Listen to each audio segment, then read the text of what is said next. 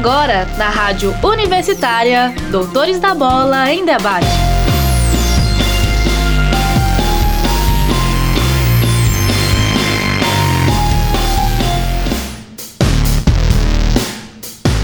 Sejam bem-vindos e bem-vindas ao programa Doutores da Bola dessa sexta-feira, dia 13 de agosto de 2021. No programa de hoje você confere uma reportagem bastante pertinente sobre saúde mental no meio esportivo, especialmente entre atletas olímpicos.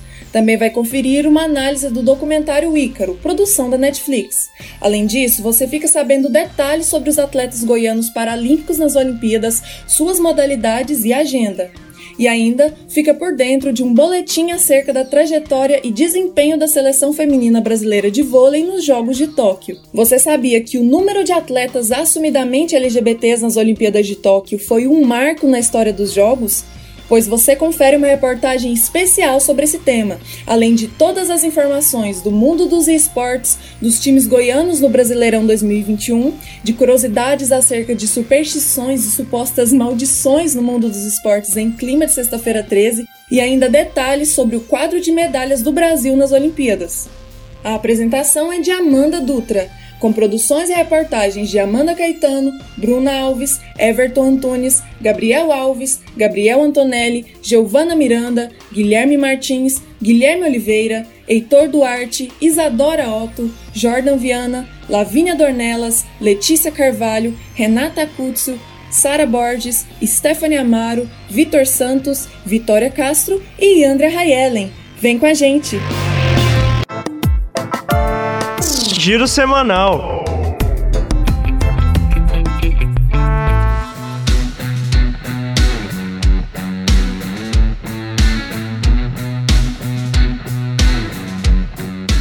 E vamos falar agora sobre esportes. O campeonato de League of Legends, o CBLOL, está dando o que falar. O time do Rensga, no primeiro dia das quartas de finais, enfrentou o time da Loud para disputar uma das vagas nas semifinais do campeonato. E só lhes digo uma coisa, ouvintes: que jogo! Foram disputadas três partidas entre os dois times, que foram de tirar o fôlego, jogadas arriscadas e pontos bem controlados. Era como se o time da Loud fizesse um ponto e o da Rensga logo outro em seguida. Com a alta expectativa do público, no time da Loud, segundo as enquetes do Twitter do CBLOL, o Hensley conseguiu dominar as rodadas, com alta distribuição de vantagens e um jogo em grupo invejável. Os Cowboys conseguiram a vitória que garantiu sua vaga contra o time da PEN nas semifinais, que devem ocorrer no dia 21 de agosto, com placares de 15 a 10 no primeiro jogo, 20 a 17 no segundo e 22 a 12 no terceiro. Porém, nem tudo são flores no campeonato. O time da Rensga cometeu um pequeno deslize durante a seleção de campeões no terceiro jogo, ao mostrarem o campeão Action, o novo personagem do League of Legends, como uma possível seleção do time. O que ocorre é que o campeão nessa edição do campeonato foi proibido de ser utilizado, por ter saído recentemente e ainda não estar apto para o uso dentro das partidas. Ao indicarem que poderiam pegá-lo, o time da Rensga sofrerá uma punição no próximo jogo, ficando incapacitados de banirem um campeão. Com isso, a próxima partida pode ser mais difícil para os competidores, abrindo uma grande vantagem ao time adversário, que fica com uma opção a mais para poderem se defender do time dos Cowboys, que não podem contestar essa decisão. Um erro simples que poderia ter sido evitado. Com as informações, a repórter Jordan Viana para a Rádio Universitária. E vamos falar agora sobre a Liga Goiana de Free Fire 2021, que estreou na última segunda-feira com uma rodada emocionante. Outrora chamado de Campeonato Goiano de Free Fire, a competição reuniu 36 equipes divididos em três grupos: Grupo A, B e Grupo C. A primeira rodada desse campeonato começou com o Grupo A, composto por 12 equipes. Utilizando a tática de gastar menos munições, alguns times optaram por ficar no recuo na disputa pela primeira queda, como foi o caso da equipe VT. Mas essa tática não durou por muito tempo. O time Nitrox garantiu a primeira queda com 18 abates. Já na segunda queda, a maré não soprou muito a favor da equipe da Nitrox. O time foi eliminado logo no começo, levando junto as equipes da área 51 e VT. Com sede de abate, o time Opt abriu vantagem em busca do primeiro lugar. Mas quem se destacou mesmo e conquistou a segunda queda foi o time Avante Mestre, com maior número de matança. A equipe Nitrox, por sua vez, caiu para a última posição. Em busca da vitória na terceira e última queda e, consequentemente, uma vaga no topo da Série A, os times começaram a terceira rodada com muita sede de matança. Entre os disparos bem feitos e miras certeiras, a equipe Opt massacrou os times adversários e, com 8 kills, conquistou a liderança do Grupo A.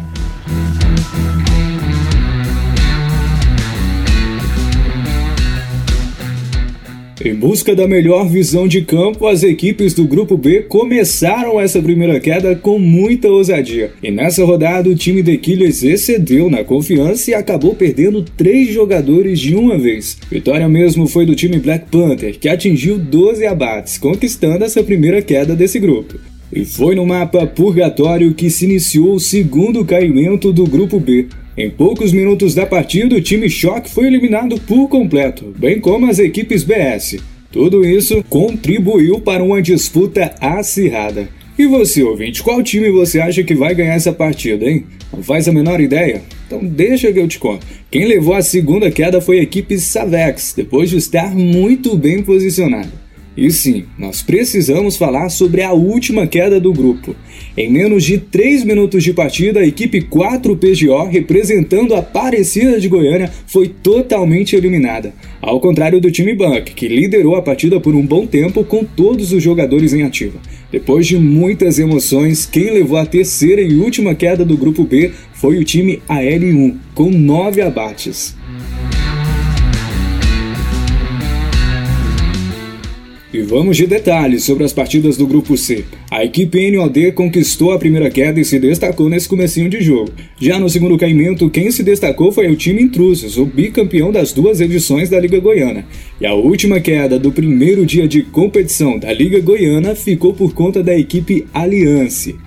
Aguardaremos os próximos episódios dessa competição que está dando o que falar no mundo dos esportes goiano. Lembrando que as 18 equipes que não se classificaram às semifinais ficaram automaticamente rebaixadas para a segunda divisão. Com as informações, o repórter Guilherme Martins para a Rádio Universitária. Vamos agora com notícias de Dota 2. Um mix, conjunto de jogadores sem organização, está dando o que falar no cenário das Américas.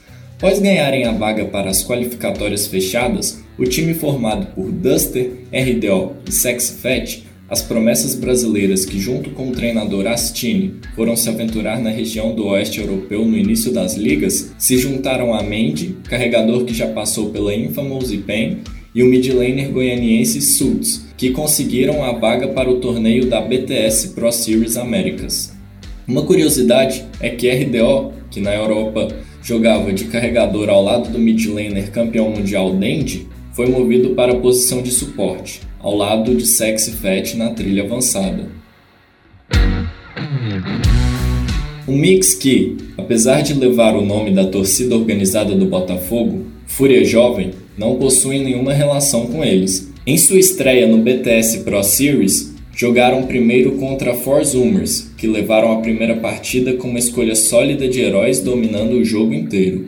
No segundo jogo da melhor de dois, os brasileiros não deixaram barato a escolha controversa de suportes da 4Z, e Sultz e Mendes deslancharam em cima dos adversários. Já no segundo jogo da noite, da Fúria Jovem, contra a equipe da Team Team, sim, a equipe-equipe numa tradução livre, começaram novamente atrás em um primeiro jogo completamente dominado pela equipe norte-americana, que terminou um jogo com um penta para o carregador Sammy Boy. Mas novamente, os meninos voltaram com a faca nos dentes para o segundo jogo, que foi um show de Dota moleque, itens largados no chão por suits e até pause do RDO, claramente para provocar os adversários após devolverem o Penta através de Mendy e arrematarem a segunda partida.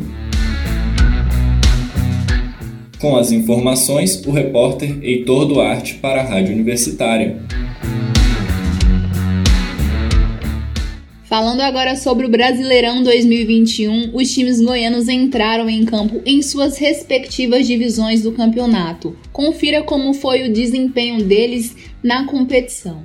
Começando pela Série A, no último domingo, dia 15 de agosto, o Atlético Goianiense foi até a Arena Castelão, onde enfrentou o Ceará. Em um jogo morno, o time do técnico Barroca voltou para casa apenas com um empate de 0 a 0. Vale lembrar que o Atlético vem de uma eliminação pela Copa do Brasil.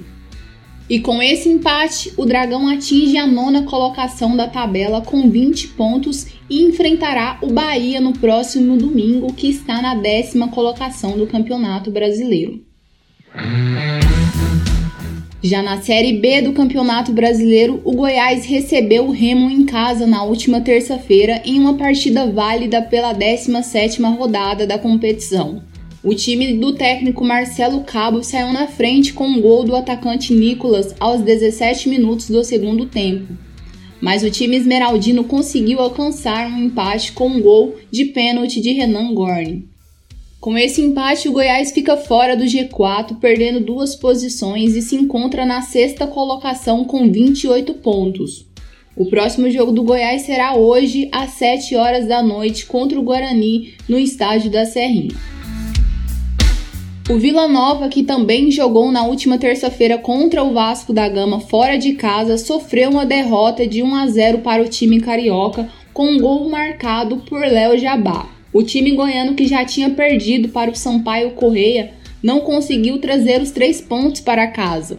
Sendo assim, o Vila permanece na 14ª colocação com 18 pontos. O próximo jogo será domingo, dia 15, às 11 horas, onde o Vila irá até a Arena Café enfrentar o Londrina.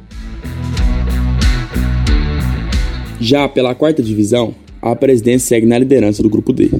O Camaleão venceu o Porto Velho por 2 a 0. Mesmo após perder um pênalti no início do jogo, a equipe conseguiu a vitória com certa tranquilidade. Com gols de Rodrigues e Rafael Marco, a presença soma mais 3 pontos fora de casa e se isola na liderança com 21 pontos. A outra partida envolvendo goianos na Série D foi Goianese de Araguá. No clássico do São Patrício, a equipe de Araguá levou a melhor e conquistou a primeira vitória na competição. O Azulão perdeu para o seu maior rival em casa, no estádio Valdeir José de Oliveira, pelo placar de 1 a 0. O Goianésia encerra a décima rodada na quarta posição do grupo D, e o Gavião amarga a lanterna da competição. Na próxima rodada do Brasileiro, a presidência enfrenta fora de casa a equipe do Jaraguá, no sábado, dia 14, às 3h30 da tarde. O Goianésia recebe o Porto Velho em casa no mesmo dia, porém às 4 horas da tarde. Um boletim da repórter Giovana Miranda e do repórter Guilherme Oliveira para a Rádio Universitária.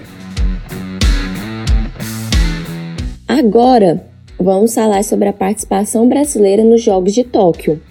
As Olimpíadas de Tóquio 2021 se encerraram neste domingo, dia 8 de agosto. O Brasil finalizou sua atuação nos Jogos, ficando em 12º no ranking de medalhas olímpicas.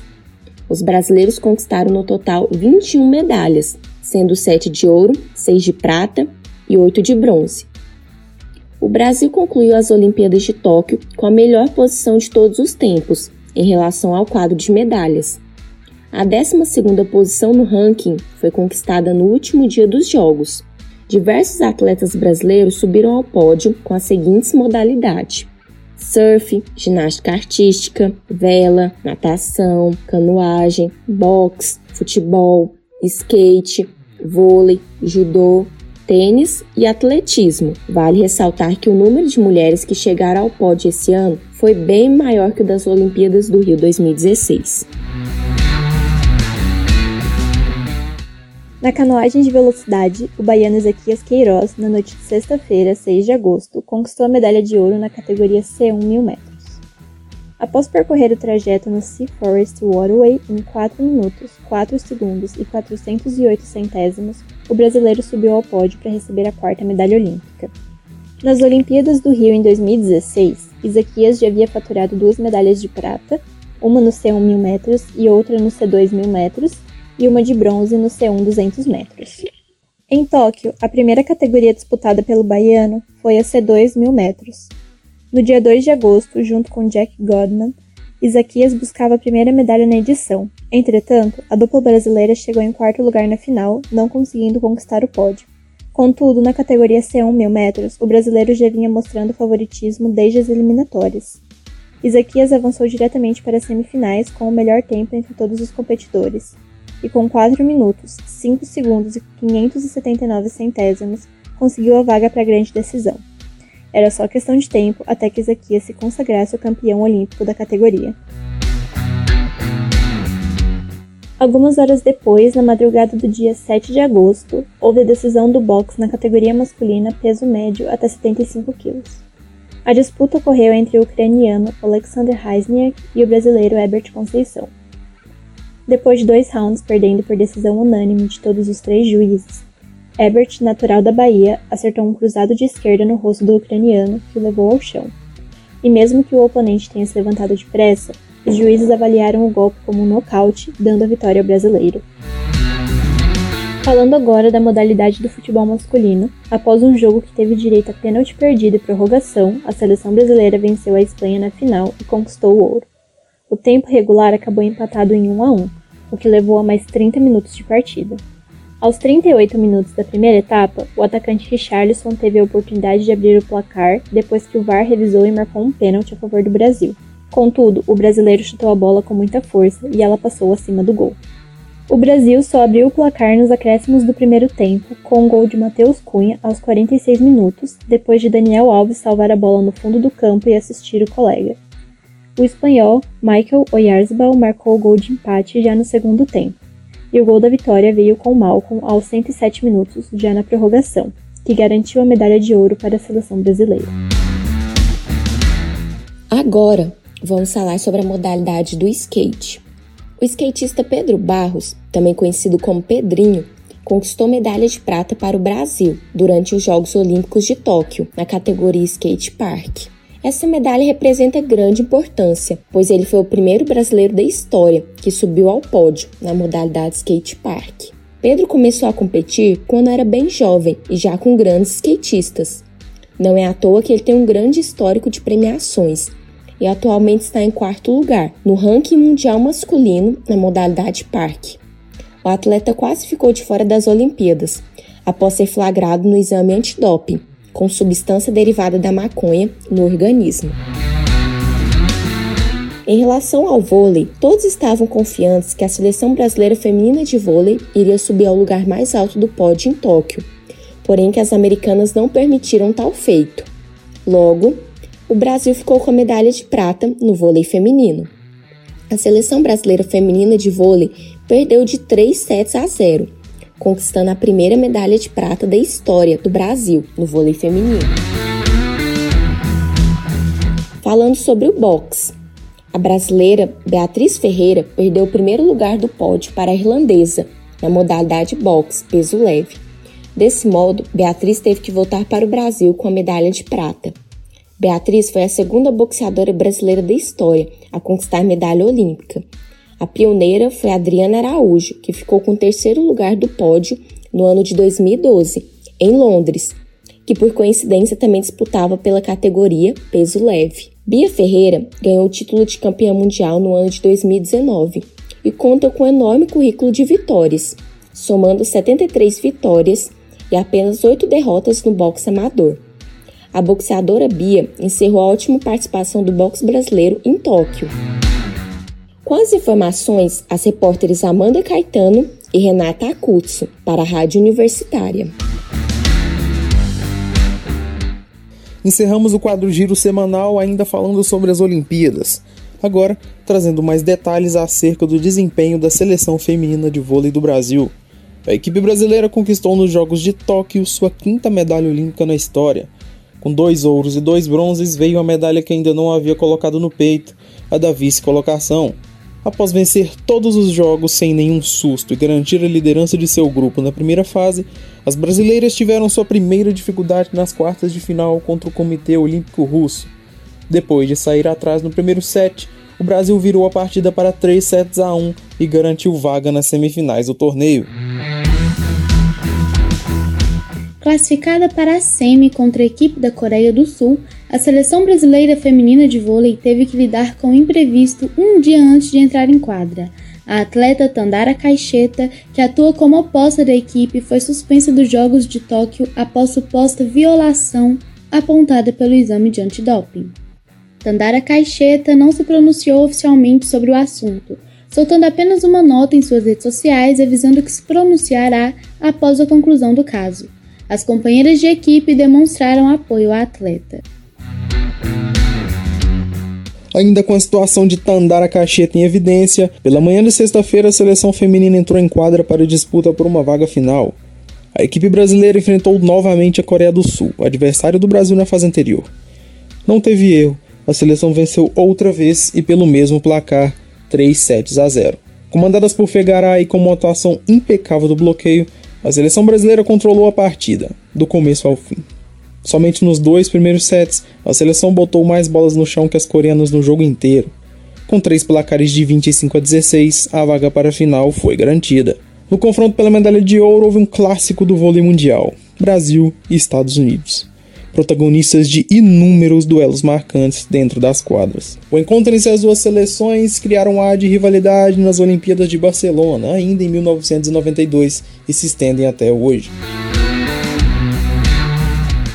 Nas edições de Pequim em 2008 e Londres em 2012, as meninas do Brasil foram bicampeãs olímpicas, com duas medalhas de ouro em cima das americanas. Porém, em Tóquio, a história não se repetiu e em uma atuação avassaladora da seleção americana, o time brasileiro sequer conseguiu reagir aos golpes. Ao fim do primeiro set, vencendo por 24 a 19, os Estados Unidos poderia se dar ao luxo de desperdiçar 4 set points e ainda venceria. Foi o que aconteceu. As brasileiras impediram por duas vezes, sendo que na terceira as americanas fecharam o set por 25 a 21 foi no começo do segundo set o único momento em que o Brasil conseguiu ficar à frente do duelo durante o jogo todo, após abrir 2 a 0 no placar. Não durou muito e as americanas logo viraram o confronto para 5 a 4 após um erro incomum de Fernanda Garay. O terceiro set bastou para que a seleção estadunidense alcançasse o ouro olímpico. Com um bloqueio sensacional do início ao fim do set, as bolas brasileiras já não passavam mais de lado e cada tentativa se transformava em ponto adversário. Após abrir uma vantagem de 15 a 8, a medalha americana foi questão de tempo, e pouquíssimo tempo. Com uma vitória tranquila por 25 a 14, a equipe dos Estados Unidos conquistou o primeiro ouro olímpico da história do vôlei de quadro feminino. A expectativa é que essa disputa entre os dois países dure por pelo menos mais uma década. A seleção vem passando por uma forte renovação. No último ouro olímpico, apenas três jogadoras disputaram os Jogos de Tóquio: Fernanda Garay, Tandara e Natália. E em Paris, a tendência é que esse número caia. Assim como em todas as outras modalidades do vôlei, o processo de troca se faz necessário. A conquista da prata depois da partida sem chance contra as meninas dos Estados Unidos trouxe à tona a sensação de orgulho por parte não só da equipe brasileira, mas também dos telespectadores e comentaristas que acompanharam todo o desempenho da seleção durante a temporada. Fegaray, camisa 16 da equipe e que também atua como ponteira, se despediu da jornada junto à seleção brasileira em uma rápida entrevista para a TV Globo, onde enfatizou o orgulho das meninas nas Olimpíadas de Tóquio 2020. Abre aspas. Tenho muito orgulho delas, uma energia muito boa, um grupo que veio desacreditado e em muitos momentos de dificuldade cresceu muito. Então, volto para casa muito orgulhosa de tudo que a gente fez e até onde a gente chegou. Fecha aspas. Aos 35 anos, a jogadora encerra sua jornada com a camisa verde amarela. Quem também se despediu da seleção na final dos Jogos Olímpicos foi a líbero Camila Bryant. A atleta de 32 anos de idade afirmou ter outros planos para o momento, mas que se sente realizada de ter participado de pelo menos uma Olimpíadas em sua carreira. A líbero brasileira não participou dos Jogos Olímpicos de Londres em 2012 e nem do Rio 2016. No entanto, foi convencida pelo técnico José Roberto Guimarães a participar dos Jogos de Tóquio 2020 e ter uma participação olímpica antes de encerrar sua jornada na seleção. A veterana Carol Gattas, aos 40 anos e sendo a mais experiente da equipe entre as mulheres, não falou sobre aposentadoria, mas também adotou um discurso sobre a renovação da equipe brasileira. Abre aspas. O time vai ter de sofrer uma renovação. Quem for vai precisar de rodagem, mas vai renovar bem. Fecha aspas. Com as informações, Gabriel Alves e Yandre Hayelen para a Rádio Universitária. Após o encerramento das Olimpíadas, se inicia as Paralimpíadas com a abertura marcada para o dia 24 de agosto. Nesse ano de 2021, Goiás terá 14 representantes. Além desses atletas, também estará presente quatro jogadores, entre aspas, goianos por adoção, ou seja, aqueles que não são goianos, mas jogam em clubes goianos ou se consideram tais. Dentre esses goianos por adoção está Andrei Muniz de Castro. O atleta em questão já foi entrevistado pela repórter Amanda Dutra no programa. O goiano de coração, nascido no Paraná, mas radicado em Goiânia, competirá na Paralimpíadas na modalidade tiro com arco. Isso porque garantiu sua vaga no Parapan-Americano de Monterrey, no México. O goiano Rodrigo Parreira é natural de Rio Verde e nas Paralimpíadas Rio 2016 ganhou prata no salto em distância e bronze nos 100 metros rasos, ambos na classe T36, para atletas com paralisia cerebral. Participará dessas Paralimpíadas representando Goiás no atletismo. Ercileide Laurinda representará o Brasil na bocha. A atleta é natural de Anápolis e estreará na Paralimpíadas de Tóquio, tendo um histórico cheio de vitórias que a levou a conquistar vaga na Paralimpíadas 2021. Carlos Alberto Soares, com 26 anos, irá disputar sua primeira Paralimpíadas, natural de Anápolis, criado em Alexânia, competirá nas provas de pista e estrada de ciclismo na classe C1. Ruiter Gonçalves, da classe S9, é natural da cidade de Catalão. Ruiter bateu o índice paralímpico nos 50 metros livre e se classificou para as Paralimpíadas.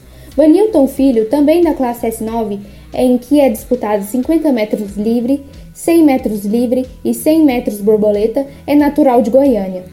Letícia Lacerda, mesa tenista goianiense, está no elenco brasileiro nas Paralimpíadas. A atleta já ganhou bronze nos Jogos Parapan-Americanos de Lima de 2019 e ouro nos Jogos Parapan-Americanos de Jovens 2017 em São Paulo, Milena França, natural de Aparecida de Goiânia, também disputará na modalidade de tênis de mesa. Elcio Perillo, natural de Palmeiras de Goiás, tem 52 anos, é uma das grandes referências do tiro com arco mundial e se mostra animado para conquistar medalha nas Paralimpíadas. Jane Carla é uma atleta paralímpica na modalidade tiro com arco natural de Aparecida de Goiânia ela já competiu em três Jogos Paralímpicos, em 2008, 2012 e 2016. Adria Silva, Jane Freitas e Núria Silva são atletas paralímpicas da modalidade de vôlei sentado. Adria Silva e Jane Freitas são naturais de Goiânia e Núria Silva é de Cromínia. As três já ganharam medalha de bronze na Paralimpíadas Rio 2016.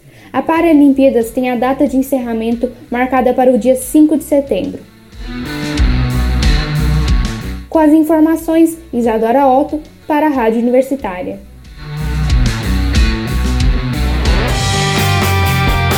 Prorrogação.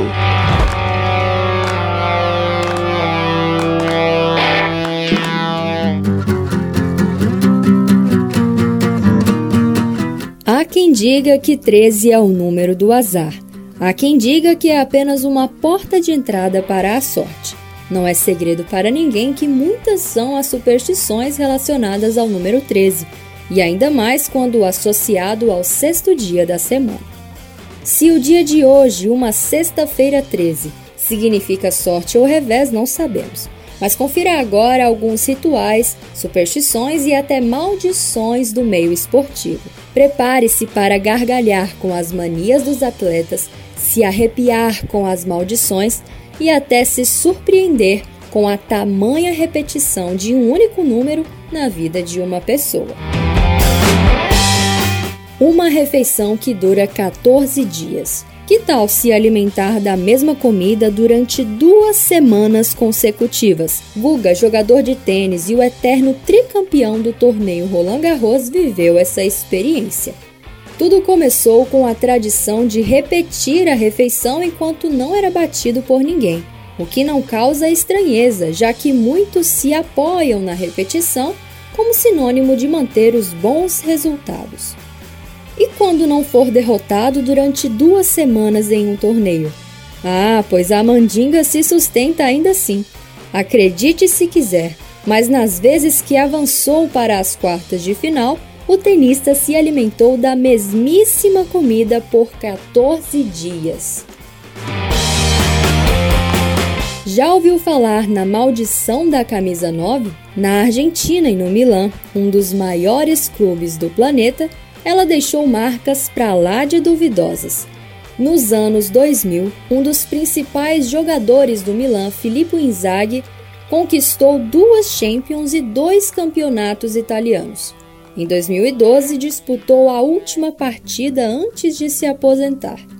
O dono da camisa 9, o incansável Inzaghi, fez o único gol da partida e levou o Milan à vitória, deixando, portanto, abertura para um novo sortudo a possuir o número 9 nas costas.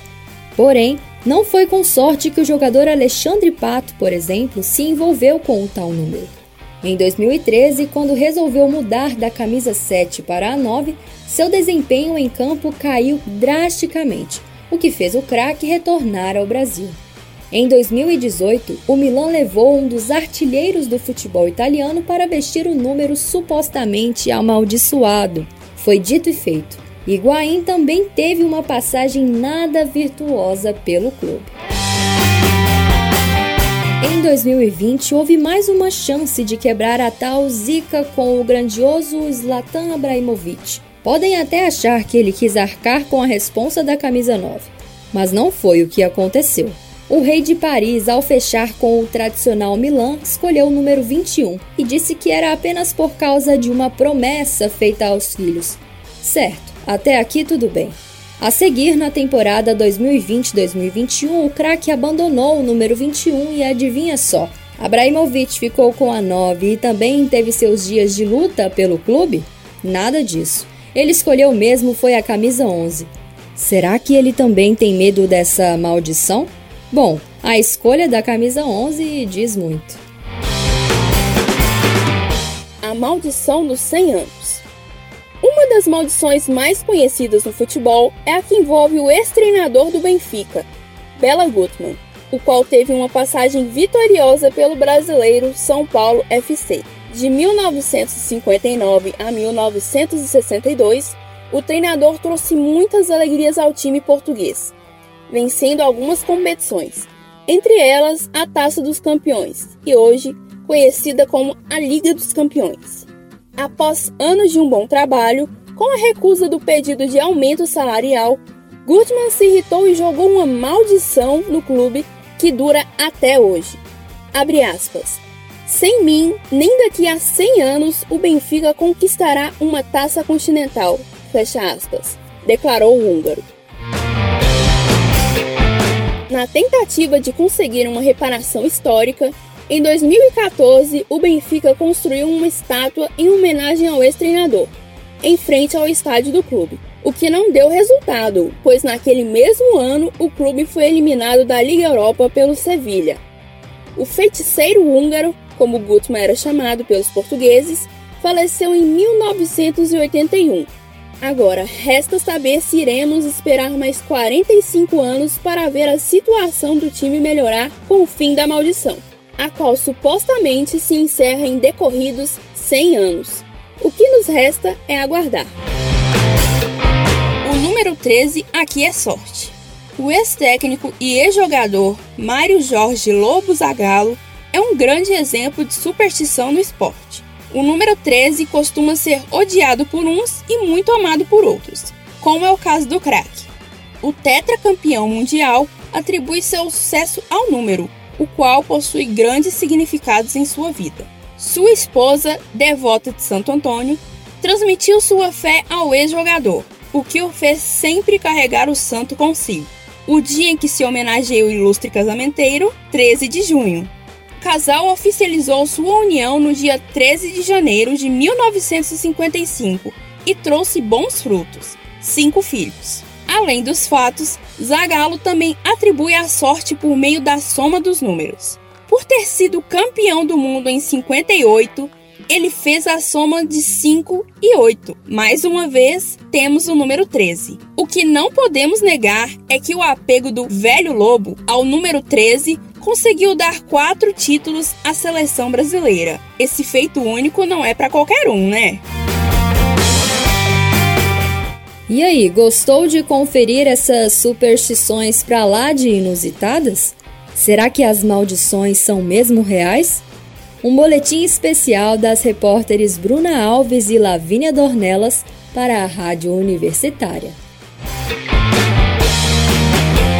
Os Jogos Olímpicos de Tóquio 2020, encerrados no último domingo, dia 8 de agosto, entraram para a história como as Olimpíadas com o maior número de atletas abertamente LGBTs. A edição foi mais diversa do que as últimas duas juntas, Londres 2012 e Rio 2016, e representa uma visibilidade sem precedentes para a comunidade LGBTQIA. Em edições anteriores, o cenário era completamente diferente. Em 1964, quando Tóquio sediou os Jogos Olímpicos pela primeira vez, o número total de atletas LGBTs que disputaram os Jogos era de somente três, segundo um levantamento do blog The Queer Story Files. Já entre os anos de 1968 a 1998, o Comitê Olímpico Internacional, COI, exigiu que atletas passassem por testes de gênero. Essa medida excluía atletas intersexuais, pessoas que nascem com características sexuais biológicas que não se encaixam nas definições binárias do sexo feminino ou masculino. Com a chegada dos anos 2000, alguns passos foram dados, ainda que tardiamente. Em 2004, participantes transgêneros foram autorizados a competir. Já em 2014, nos Jogos Olímpicos de Inverno, a Rússia, país sede das Olimpíadas, proibiu o que chamou de, abre aspas, propaganda LGBTQIA+, fecha aspas, através de uma legislação assinada menos de um ano antes do início da competição. Ainda recentemente, em 2018, uma medida adotada pelo World Athletics, órgão internacional que rege as corridas de atletismo e cross-country, diminuiu o limite de testosterona para mulheres. Isso fez com que atletas como Caster Semenya, corredora sul-africana, ex-medalhista de ouro e mulher queer fossem proibidas de competir a menos que tomassem medicação ou se alterassem cirurgicamente. Em meio a um histórico de tanta opressão, o Comitê Olímpico Internacional, COI, reforçou sua posição de inclusão e defesa dos atletas LGBTQIA+, nos últimos anos, demonstrando assim consciência e apoio para que haja cada vez mais diversidade no esporte como um todo. Muito obrigado, Stephanie. Ainda sobre essa posição do Comitê Olímpico, existem dados que mostram um paralelo da busca pela inclusão. As Olimpíadas de Tóquio foram amplamente reconhecidas por inúmeras discussões de gênero e sexualidade. Durante os Jogos, segundo pesquisa conduzida pelo blog Outsports, o número de atletas assumidamente LGBTQIA+, um total de 182, mais que triplicou se comparado aos do Rio 2016, que reuniu aproximadamente 56 atletas. Essa marca atingida em Tóquio ainda é quase oito vezes superior à quantidade desses atletas em Londres em 2012. Aproximadamente 23 competidores assumidos LGBTQIA+, participaram dessa edição. Segundo o blog, nesta lista, incluem-se apenas os atletas que trouxeram a questão da sexualidade ao público, o que desperta a atenção para um número ainda maior, Ainda de acordo com esse portal, os Estados Unidos é o país que mais possui atletas da comunidade LGBT, total de 36, seguido do Brasil, 18, Canadá, 18, Holanda, 17, Grã-Bretanha, 16, Austrália, 13 e Nova Zelândia, 10. Além disso, essas Olimpíadas ainda tiveram seis porta-bandeiras LGBT, três a mais que as do Rio 2016. Vale lembrar que a edição dos Jogos na capital japonesa trouxeram a primeira atleta abertamente trans, Laurel Hubbard, da Nova Zelândia para a competição em uma Olimpíada. A desportista competiu na categoria super pesada feminina da modalidade de alterofilismo.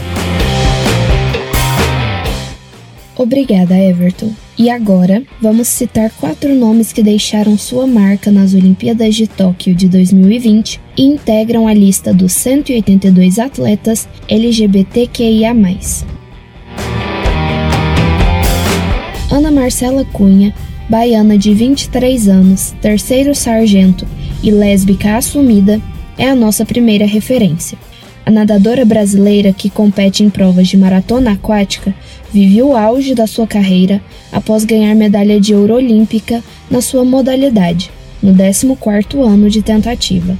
Campeã por seis vezes do prêmio de maior nadadora de águas abertas do mundo, Ana Marcela retorna ao Brasil realizada e pronta para comemorar junto de sua namorada. Douglas Correia de Souza, 25 anos, ponteiro da seleção brasileira de vôlei, ganha destaque nas Olimpíadas de Tóquio de 2020. Campeão olímpico pela seleção na Rio 2016, em 2021 não pôde levar medalha para casa, mas ganhou o carisma do Brasil com suas publicações espontâneas no Instagram e com sua reafirmação de ser lembrado, abre aspas, como o primeiro homossexual no vôlei, fecha aspas. Do menino que começou a jogar vôlei por recomendação médica devido a problemas com bronquite, para um atleta de carreira vitoriosa e um, abre aspas, espelho de pessoas fora do padrão, fecha aspas. Queen, monônimo utilizado pelo atleta, é jogadora profissional de futebol canadense e atua como meio-campista da seleção canadense e do All Rhine na Liga Nacional Americana de Futebol Feminino. Nascida em 11 de agosto de 1995, é o primeiro atleta trans, não binário, a participar dos Jogos e a receber medalha na história das Olimpíadas, sendo uma de bronze em 2016 e uma de ouro em 2020. Sua participação premiada nos Jogos Olímpicos de Tóquio de 2020 e em 2021 advém de uma carreira brilhante e precoce, que tem início aos seus seis anos de idade e ganha evidência ao integrar as seleções Sub-17, Sub-20 e Sub-23 canadense. Merece destaque e admiração por seu exemplo de vida pioneiro, sendo também uma grande referência para a atual e para as próximas gerações do esporte. O esporte muitas vezes reforça uma concepção de gênero e sexualidade que exclui muitas minorias e as intimida ao praticar esportes.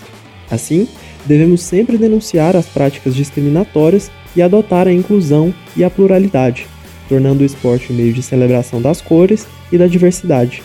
Com as informações, os repórteres Everton Antunes, Letícia Carvalho e Stephanie Amaro para a Rádio Universitária. Impedimento.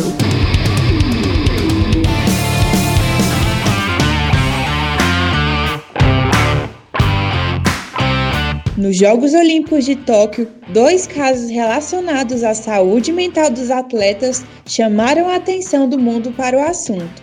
O primeiro foi o da ginasta norte-americana Simone Biles, que desistiu de participar da final da modalidade de salto em que estava concorrendo. Segundo publicação do site da CNN Brasil, após a competição de salto por equipe, Biles disse que não tinha nenhuma ideia de como caiu em pé e alegou estar totalmente confusa. Depois da prova, a atleta conversou com os técnicos e preferiu ir para a reserva. Ela era uma das referências dos jogos e provavelmente a ginasta cujo desempenho individual era o mais esperado. Diante de tamanha pressão, Simone Biles afirma não estar mais tão confiante em si mesma. Além disso, abre aspas, temos que proteger nossas mentes e corpos. Não é apenas ir lá, competir e fazer o que o mundo quer que façamos. Nós não somos apenas atletas. No fim do dia, nós somos pessoas e às vezes temos que dar um passo atrás. Fecha aspas. Em contrapartida, logo após o caso da ginasta, o tenista servo Novak Djokovic declarou que lidar com pressão é privilégio e que se você quer estar no topo do jogo, é melhor começar a aprender a lidar com pressão. A ação de Simone Biles pode ter sido para alguns um ato de fraqueza, mas na realidade foi de muita coragem. A saúde mental é fundamental para todo cidadão, inclusive para os esportistas. É o que ressalta o psicólogo Alex Francisco. De acordo com o profissional, a ansiedade e o estresse são dois dos fatores principais na influência do desempenho do atleta. A ansiedade tende a restringir o campo da atenção e o estresse a sobrecarregar. Com isso, o atleta poderá começar a limitar o seu campo de atuação. Os sinais que o seu cérebro recebe indicam uma certa sobrecarga. Por isso, a interferência dos fatores psicológicos tendem a afetar o desempenho físico do atleta. Já não bastasse as expectativas externas, os desportistas devem lidar com as suas próprias cobranças, que, se não cumpridas, levam à frustração, o que pode ajudar a desenvolver transtornos psicológicos, como a depressão e a ansiedade. Saber reconhecer os seus limites é um ato de bravura, é uma maneira de dar respeito a si mesmo, é autocuidado. O processo de preparação do atleta deve obrigatoriamente incluir o cuidado com a saúde psicológica, principalmente em modalidades esportivas de alta competitividade. O Comitê Olímpico deve, em primeiro lugar, valorizar o atleta de forma que, estando ele em boas condições de saúde e preparo, a medalha seja uma conquista a mais. A medalha não deve ser o objetivo fim, mas uma conquista a mais por todo o processo de treinamento, cuidados com a saúde e principalmente com a saúde psicológica.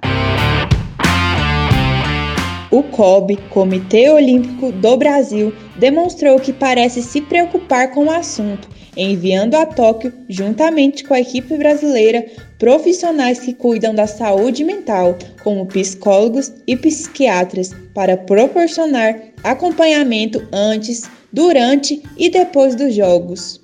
Em um documento publicado em dezembro de 2020, o COB divulgou algumas orientações para os atletas e treinadores olímpicos, reforçando a necessidade do autocuidado.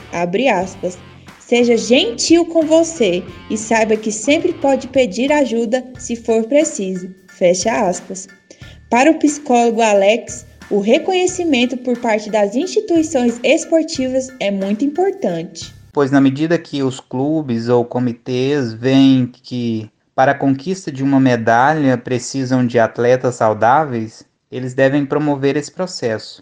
É uma conquista ainda maior, pois, como foi amplamente divulgado pela mídia, então eles vão se preocupar um pouco mais. Talvez não pela saúde do atleta em si, mas pelo resultado que ele possa trazer, mas de toda forma já é uma conquista. Simone Biles teve uma atitude nobre ao reconhecer a sua limitação.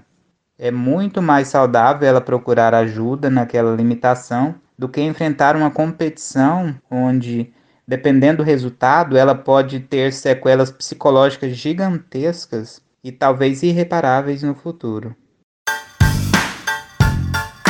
E ainda, o profissional destaca a importância de um tratamento precoce para os atletas. Na medida que se deixa o tratamento para o momento que apresenta a queixa ou para a última hora, aí o atleta já está no seu limite de esgotamento. Então é de suma importância que os clubes de treinamento, as bolsas de estudo, os patrocinadores se preocupem principalmente com a saúde integral do atleta, pois sem esses cuidados não há atleta e muito menos medalhas. Além da repercussão nas Olimpíadas, a FIFA também se posicionou a respeito da saúde mental dos atletas. A entidade máxima do futebol, em parceria com diversos ex-atletas, como os brasileiros Cafu e Aline Pellegrino, lançou a campanha Reach Out. A campanha tem o apoio da OMS e alerta para a atenção que se deve ter com os amigos que aparentam sinais de depressão ou outros problemas em relação à saúde mental. O presidente da FIFA, Gianni Infantino, disse que, abre aspas, esta campanha é muito importante para aumentar a conscientização sobre as condições de saúde mental e incentivar uma conversa que pode salvar uma vida. Fecha aspas. A FIFPRO, Federação Internacional de Associações de Futebolistas Profissionais, e as associações de jogadores nacionais filiadas à federação realizaram uma pesquisa entre 22 de março e 14 de abril de 2020, onde foram entrevistados 1.602 jogadores de futebol, sendo 1.134 homens com média de 26 anos e 468 mulheres com média de 23 anos. O estudo revelou que 22% das jogadoras e 18% dos jogadores relataram sintomas de depressão. Além disso, 18% das mulheres e 16% dos homens disseram apresentar sintomas de ansiedade. Em uma outra pesquisa realizada pela FIFPRO entre dezembro de 2019 e janeiro de 2020, antes da paralisação por conta da pandemia de Covid-19, e que contou com a participação de 307 jogadores, foi mostrado que 11% das jogadoras e 6% dos jogadores disseram ter sintomas de depressão. Em relação a isso, um caso recente que chamou bastante atenção no meio futebolístico. O jogador Michael, que defende o Flamengo, revelou ter depressão no ano de 2020. Em entrevista ao canal Barbaridade, o jogador de 25 anos revelou ter até mesmo pensamentos suicidas e destacou a importância do apoio da esposa e dos companheiros de equipe. Uma reportagem dos repórteres Sara Borges e Vitor Santos para a Rádio Universitária. Você se perguntou por que a Rússia foi chamada de Comitê Olímpico Russo durante as Olimpíadas de Tóquio? Ou por que era tocado um concerto de Tchaikovsky no lugar do hino nacional? O documentário Ícaro, de 2017, soluciona essas, entre outras dúvidas, e está disponível na Netflix. O filme retrata desde a busca em colocar o sistema internacional antidoping à prova até o escândalo de fraude em torno do uso de substâncias proibidas nas Olimpíadas, financiada diretamente pelo governo Putin.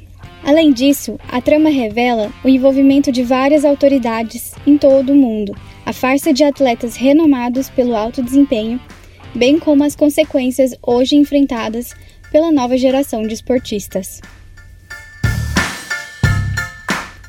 Dirigido e estrelado por Brian Fogel, o filme é o vencedor do Oscar 2018 na categoria de melhor documentário. Fogel também esteve à frente de outras produções documentais, igualmente polêmicas e reveladoras. É o caso de Dissidente, que segue o assassinato de Jamal Khashoggi e os esforços da Arábia Saudita para controlar o conflito internacional. Fogel tece uma narrativa crítica ao começar o longa-metragem competindo no que é considerada uma das rotas de ciclismo mais difíceis da Europa, o Haute Route, nos Alpes franceses. O primeiro alvo de Brian é Lance Armstrong, ciclista americano idolatrado até ser descoberto por burlar mais de 500 exames antidoping durante toda a sua carreira. Ele decide então tomar coquetéis das substâncias proibidas, a fim de, através de um acompanhamento médico, comprovar a ineficiência do sofisticado sistema de coleta de amostras dos competidores. De repente, entra em cena Grigory Rodchenkov, diretor do laboratório russo mais importante no processamento de amostras dos atletas daquele país. A instituição que Rodchenkov representava até então era credenciada pela WADA, que é a Agência Mundial Antidoping. O que segue é uma história exaustiva, em que Rodchenkov conta em detalhes e abertamente a Brian e a todos os espectadores o manual perfeito para corromper o sistema de testagem antidoping, sistema o qual leva há mais de 40 anos atletas russos de alto desempenho, porém sujos, a competir de maneira desleal com adversários limpos nas Olimpíadas, por exemplo. A trama abordada no documentário vai além das barreiras esportivas. Em um contexto de instabilidade política, o presidente Vladimir Putin enxerga a oportunidade perfeita de aumentar a sua aprovação durante os Jogos Olímpicos de Inverno, que ocorreram no ano de 2014, na cidade de Sochi, na Rússia. Ele esperava que os bons resultados nos esportes maquiassem a insatisfação popular que rondava o seu governo. Na esperança de renascer o orgulho e o patriotismo, Putin usa o Ministério dos Esportes e outras entidades esportivas para patrocinar o esquema bilionário de proteção aos atletas russos que competiam dopados. Com a popularidade em alta, Putin completou seus objetivos políticos, provenientes de questões históricas, como a invasão da base militar da Crimeia, território disputado com a Ucrânia, além de esnobar o rival, os Estados Unidos, que desde a Guerra Fria compete pela própria hegemonia também no campo dos esportes. O filme mostra que, em 2019, a Agência Mundial Antidoping aconselhou a exclusão do país de todas as principais competições por quatro anos. Na época, o Comitê Olímpico Internacional, o COI, responsável pela gestão das principais disputas mundiais, respeitou a decisão.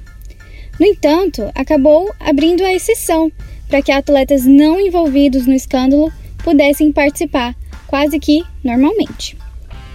Assim, nas Olimpíadas de Tóquio, os russos não puderam competir pelo seu país oficialmente, nem mostrar os seus símbolos nacionais, como a bandeira e o hino. Nem mesmo o urso pardo pôde ser usado nos uniformes dos atletas. A medida os penaliza, em certa medida, já que cada um ali está representando a sua nação em busca do ouro. Mesmo assim, não há certezas quanto à integridade desses e de atletas de outros países, porque ao assistir Ícaro, fica certamente comprovada a ineficácia do sistema regulador. O Comitê Olímpico Russo ficou na quinta posição no mais recente quadro de medalhas das Olimpíadas. Foram mais de 70 pódios durante toda a competição. Mais recente, durante os Jogos Olímpicos de 2020, a jogadora Tandara da seleção brasileira de vôlei foi acusada de violação do protocolo e teve que voltar para casa mais cedo. Tandara alegou que não consumiu nenhuma substância proibida em busca de melhores performances. O caso está sob análise. Apesar da narrativa não linear e a ausência de objetividade que cansa o público, Ícaro detalha como as entidades esportivas russas fraudavam os testes antidoping assim como o personagem mitológico Ícaro, cuja ambição por um lugar ao sol derreteu suas asas e o fez cair, o documentário cumpre a sua missão inicial, que é endossar a visão de um país que pecou por suas vitórias trapaceadas. Uma análise de Vitória Castro e Gabriel Antonelli para a Rádio Universitária. Vai ficando por aqui o Doutores da Bola dessa sexta-feira, 13 de agosto de 2021, com a apresentação de Amanda Dutra, Produções e reportagens de Amanda Caetano, Bruna Alves, Everton Antunes, Gabriel Alves, Gabriel Antonelli, Giovana Miranda, Guilherme Martins, Guilherme Oliveira, Heitor Duarte, Isadora Otto, Jordan Viana, Lavínia Dornelas, Letícia Carvalho, Renata Cutso, Sara Borges, Stephanie Amaro, Vitor Santos, Vitória Castro e Yandra Rayellen. Os trabalhos técnicos foram de Maurício César e Sérgio Costa orientação do professor Ricardo Pavan e monitoria de Amanda Dutra. Siga a gente no Instagram, arroba Doutores da Bola, e no Twitter, arroba Doutores da Bola Underline. Acesse o site radio.fg.br e fique muito bem informado. Você pode conferir o programa de hoje e também os anteriores no Spotify e Deezer. Basta procurar por Rádio Universitária UFG. Até a próxima!